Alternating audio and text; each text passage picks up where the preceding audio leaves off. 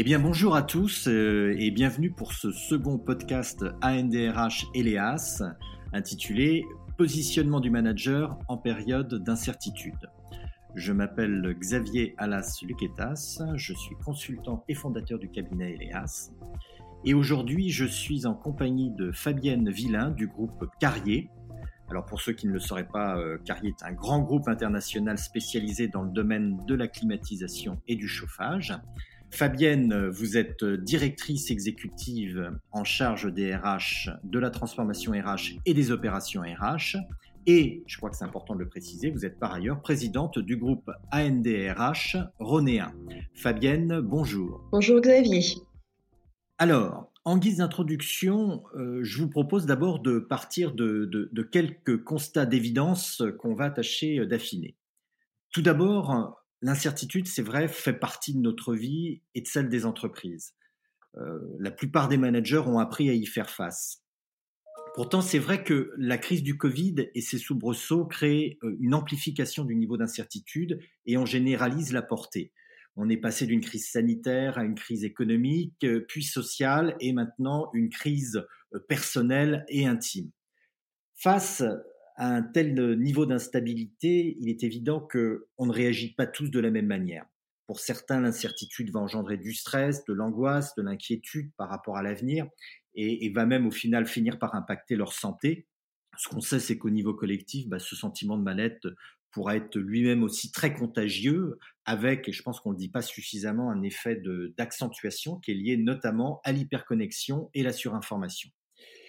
Et puis pour d'autres, eh ben, euh, ce niveau d'instabilité va avoir des effets positifs, stimulants. Il va même permettre de développer euh, de nouvelles ressources et pour certains euh, à être plus créatifs. Ce que l'on constate en tout cas, et ça c'est plutôt la bonne nouvelle, c'est que le positionnement du manager va pouvoir permettre à la fois de limiter les effets néfastes engendrés par l'incertitude, mais aussi de maintenir l'engagement, voire même de capitaliser sur ce que ce vécu permet comme évolution positive. Mais d'abord, et avant même de, détailler ce que sont ces postures, euh, rappelons que cette crise a amplifié des enjeux managériaux qui déjà préexistaient mais qui, du fait de la crise, sont devenus plus prépondérants. Parmi eux, et en premier lieu, la question du cadre de travail. Rappelons que ce n'est pas le bureau ou les outils qui créent le cadre de travail, mais ce sont bien les interactions entre les personnes et la régulation managériale. En maintenant un cadre de travail souple mais opérant, le manager a un effet structurant sur les personnes.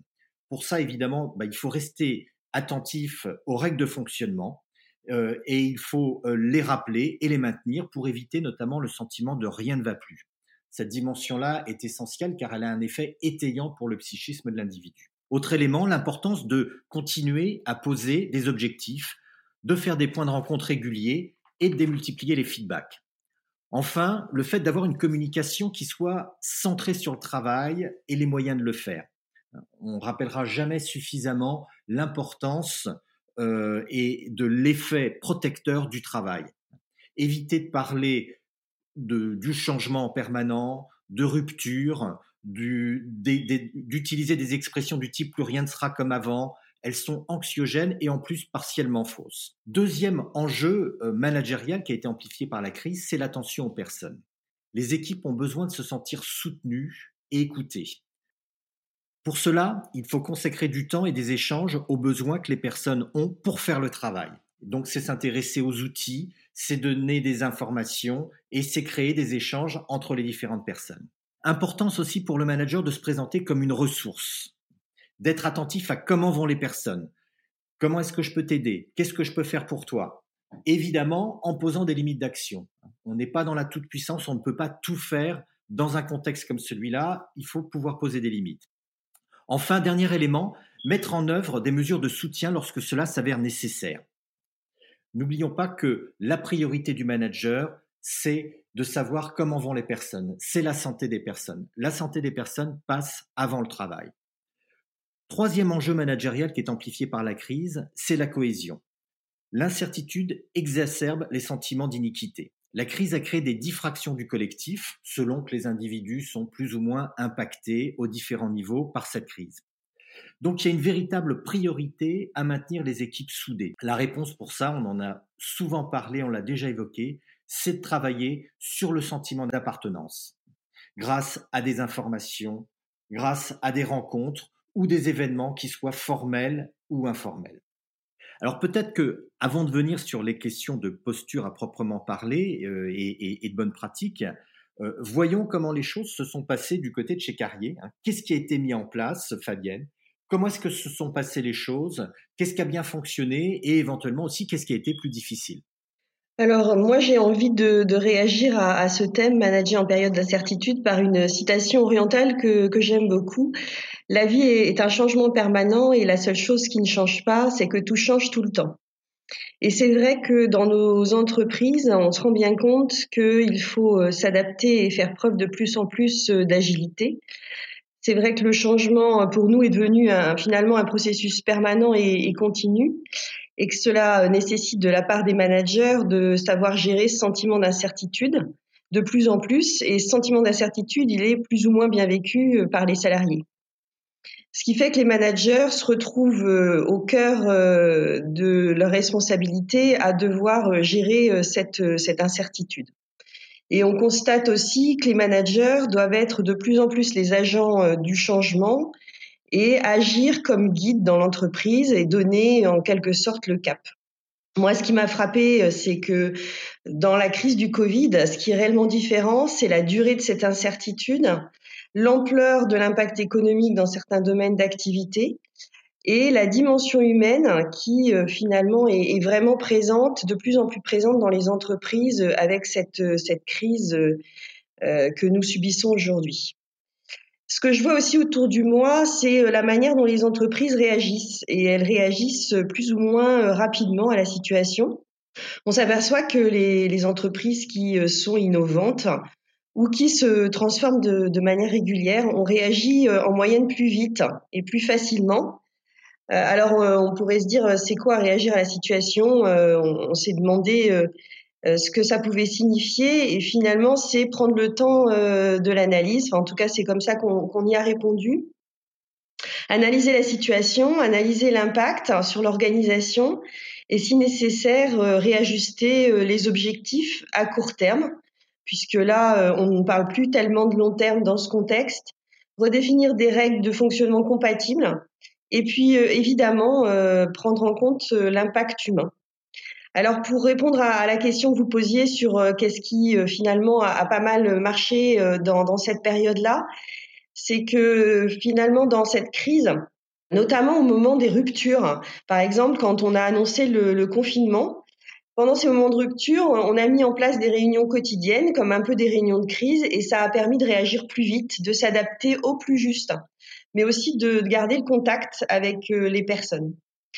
On a aussi, euh, à cette occasion, euh, développé des modes de management virtuels euh, et développé de manière assez incroyable les compétences des salariés dans l'usage des, outils de réunion à distance, et ça dans un temps assez record, en utilisant par exemple systématiquement la caméra, non seulement pour les réunions, mais aussi pour les entretiens individuels. On a développé l'usage du chat pour développer l'expression simultanée des participants à une réunion ou tout simplement pour permettre euh, aux participants euh, de poser leurs questions, euh, non seulement en mode public, je dirais, mais aussi en mode privé. Et ça permet en quelque sorte de reproduire les apartés comme dans les réunions en présentiel. On, a aussi beaucoup travaillé sur la question des échanges informels, parce que manager une équipe, c'est pas seulement organiser des réunions, on le sait tous, mais c'est organiser des, des, temps de travail collaboratifs et avoir ces échanges informels avec les individus, ses collègues, euh, son manager, etc. Donc, ce qu'on a fait de manière très pragmatique, on a tout simplement réduit les réunions, par exemple, de 1 heure à 45 minutes, ce qui permet d'avoir des échanges pré ou post-réunion. On a aussi réduit ces temps de réunion tout simplement pour euh, mettre en place des règles de, je dirais, de, de, vie au travail à distance, pour aller chercher un café ou préparer la prochaine réunion, tout simplement faire une, une pause euh, intellectuelle. Donc on a à travers ça incité euh, les managers à, passer plus de temps à échanger avec leurs collaborateurs sur des sujets d'ordre personnel, ce qui n'était pas forcément quelque chose qu'on avait encouragé euh, dans le passé. On a aussi travaillé euh, sur la question de la créativité parce qu'on dit souvent que le travail à distance c'est euh, assez euh, contradictoire avec la créativité. Donc on a organisé des, des, workshops collaboratifs, on a utilisé des outils qui permettent de structurer des brainstorming à distance ou de faire exprimer des nouvelles idées, un peu comme on le fait en réunion en utilisant des post-it ou en faisant des mini-enquêtes. Et puis, euh, on a aussi euh, mis en place pour que les gens se connaissent mieux euh, et créer en fait cette cette convivialité entre les personnes. On a organisé ce qu'on appelle les icebreakers.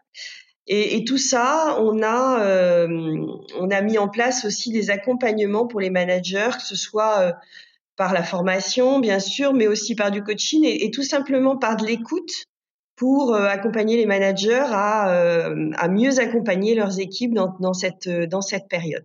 Ce qui est intéressant en fait dans, ce que Fabienne nous rapporte, c'est qu'on voit euh, à quel point, d'une certaine manière, l'incertitude forte oblige quelque part le management pour y faire face à, adopter des, logiques que je, qualifierais de contre-intuitives. Euh, d'abord sur le plan de l'action, hein. on voit que euh, dans des contextes d'incertitude euh, marqués, parfois il faut agir avant de comprendre. On n'a pas toujours le temps hein, d'avoir toutes les infos pour décider et, et, savoir exactement dans quel sens on va agir. Donc en fait, l'action est un moyen de tester, de regarder. Hein, on, agit à minima, on teste, on regarde et on voit ce que ça donne. Et à partir de là, euh, on va prendre des décisions. Il y a aussi la question, vous l'avez évoqué, de, de la simplification, voire de l'hypersimplification. Hein. Il faut se débarrasser euh, de certaines procédures qui sont justifiées en temps normal, mais qui, euh, dans un contexte d'incertitude forte, vont devenir des freins je crois qu'en période de crise prolongée euh, et d'incertitude, euh, les organisations, euh, d'une certaine manière, redeviennent ou deviennent des start-up. Hein. C'est bien l'enjeu de survie qui est l'enjeu essentiel et ça n'est plus le process, mais c'est bien le résultat qui compte. Troisième élément que je relèverai, c'est la projection. Je crois qu'il faut se méfier des caps trop lointains. Hein. Euh, leur non-atteinte, quelque part, crée de l'épuisement. On l'a vu notamment avec le déconfinement, on s'attendait à ce que tout soit fini, et d'un seul coup, paf, les choses redeviennent, et on voit à quel point, pour les personnes, euh, c'est difficile. C'est un petit peu comme en randonnée. Je dirais que euh, il faut se concentrer sur chaque pas, car bah, si on regarde le sommet, quelque part, on peut, on peut se décourager. Et puis, la confiance élargie. Je crois qu'on est dans un contexte où il faut clairement, et parce que on n'a pas d'autres possibilités, euh, quand on est manager, lâcher prise, faire le deuil de certaines logiques de contrôle et privilégier, je dirais même, investir sur euh, l'autonomie donc et cette confiance. En termes de posture, il y a des réflexes simples mais essentiels que je retiendrai. D'abord, il faut éviter ce que les psys appellent la suradaptation. Accepter le fait qu'en situation complexe, on n'a pas la réponse à toutes les questions ou situations qui se présentent je ne peux pas tout maîtriser.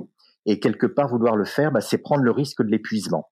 La première qualité d'un manager, à mon sens, c'est bien d'être opérationnel et de s'inscrire dans la durée.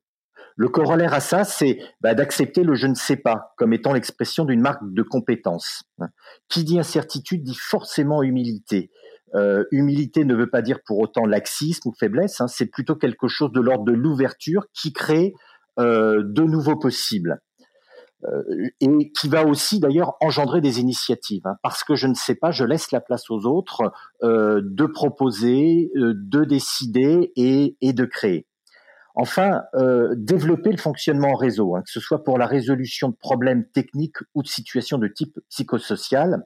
Je pense que tout ce qui renvoie les personnes au fait qu'elles font partie euh, d'un collectif, euh, va à la fois agir comme levier de prévention, mais va aussi renforcer la capacité à gérer, euh, à durer et à faire face notamment aux pressions. Je crois qu'il y a un autre élément en termes de posture qui me paraît essentiel, c'est celui qui consiste à s'attarder sur la compétence des personnes. On est dans un contexte où les gens doutent, où les individus ont besoin qu'on leur rappelle qu'ils savent faire les choses, qu'ils ont su faire les choses dans le passé et que, là encore, ils vont savoir faire face à la situation. Dernier point que je voudrais souligner, c'est évidemment ne pas oublier de passer du temps à valoriser aussi ce qui a été fait, hein. le travail qui a été fait, euh, la, la manière dont on a géré cette situation, que ce soit au niveau individuel ou collectif. Je pense que euh, euh, un des éléments de posture essentiels du manager, c'est bien de savoir et de ne jamais oublier de valoriser le travail qui a été fait. Euh, de votre côté, Fabienne, je crois que chez Carrier, vous avez euh, également euh, développé de bonnes pratiques en termes de, posture qui maintenant ben, ont vocation, semble-t-il, à se déployer plus, plus largement. C'est vrai que le Covid joue finalement un rôle d'accélérateur et on l'a bien vu au sein du groupe Carrier. Non seulement un accélérateur des pratiques de télétravail, comme ce que j'étais en train d'expliquer préalablement, mais aussi euh, un accélérateur d'un certain nombre de compétences euh, qui sont euh, essentielles, nécessaires pour le manager d'aujourd'hui dans nos entreprises, parce que comme on l'a vu et que vous l'avez effectivement aussi bien développé, le manager finalement doit gérer de plus en plus de complexité et d'incertitude dans notre environnement.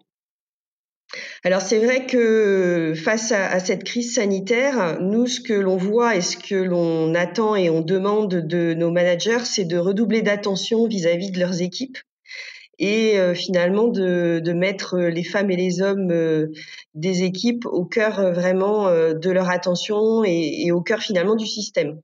Et en termes de posture, pour revenir sur, euh, sur cette question, euh, justement, il nous paraît essentiel que en période de crise, les managers soient en capacité de questionner leur posture et de se remettre en question euh, en fonction des situations et des personnes avec lesquelles ils sont amenés à travailler. Parce qu'il faut être capable de donner du sens et il faut être aussi capable de responsabiliser. Ça veut dire euh, pouvoir recentrer ses collaborateurs sur l'objet de l'entreprise. Hein. Qu'est-ce qu'on vient faire? Quelles sont ses activités? C'est quoi mes objectifs? Parfois mes objectifs de la journée, de la semaine, du mois, euh, dans ce contexte euh, particulier et euh, les leaders euh, doivent donner le cap et définir des règles.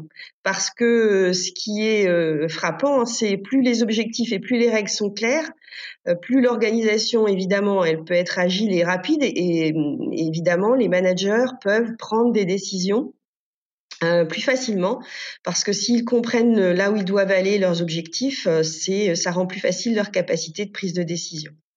Il y a un autre élément euh, important dans la, posture, c'est vraiment celle de l'écoute. On l'a évoqué plusieurs fois déjà. Et hum, il faut que les managers, on, se rend compte qu'il faut les aider, euh, non pas à se, à se, je dirais, à se concentrer sur eux-mêmes, mais à se concentrer plutôt sur les autres. Et euh, de cette manière, ils sont capables de pouvoir supporter ben, plus facilement la performance économique parce que euh, ils développent un engagement plus fort de leurs collaborateurs. Et si je devais mettre finalement le focus sur un certain nombre euh, de postures que l'on attend, euh, qui sont essentielles en, termes d'un situation d'incertitude, je dirais qu'il faut se remettre en question pour mieux euh, appréhender les inquiétudes de ses collaborateurs, qu'il faut être capable d'identifier des perspectives malgré les incertitudes, qu'il faut être capable de créer une dynamique, une dynamique de reprise et qu'il faut transformer les contraintes que l'on vit, que l'on subit en opportunités. Il faut également pouvoir euh, trouver son style, hein, je dirais, pour euh, éviter de se suradapter et se tourner, être plus concentré sur les autres. Il faut également être plus intuitif et cette intuition, la mettre au service de plus de tolérance et de valorisation de la diversité, de la confiance, d'une énergie positive. Et enfin, je dirais que le dernier élément, c'est euh, d'être capable d'équilibrer euh, les objectifs de la performance avec le bien-vivre de nos collaborateurs pendant euh, ces périodes très particulières. Eh ben merci Fabienne. En tout cas, moi, ce que j'ai envie de retenir, voilà, dans, tout ce retour d'expérience riche et précieux et ces apports que vous nous faites, c'est cette cette phrase que vous avez prononcée, transformer les contraintes euh, en opportunités. En fait, euh, on le voit, la crise crée quelque part au-delà même de, des simples questions de, de, posture managériale, effectivement, l'opportunité de repenser la place et le rôle du manager et, aussi, je pense, euh, de réaffirmer son importance.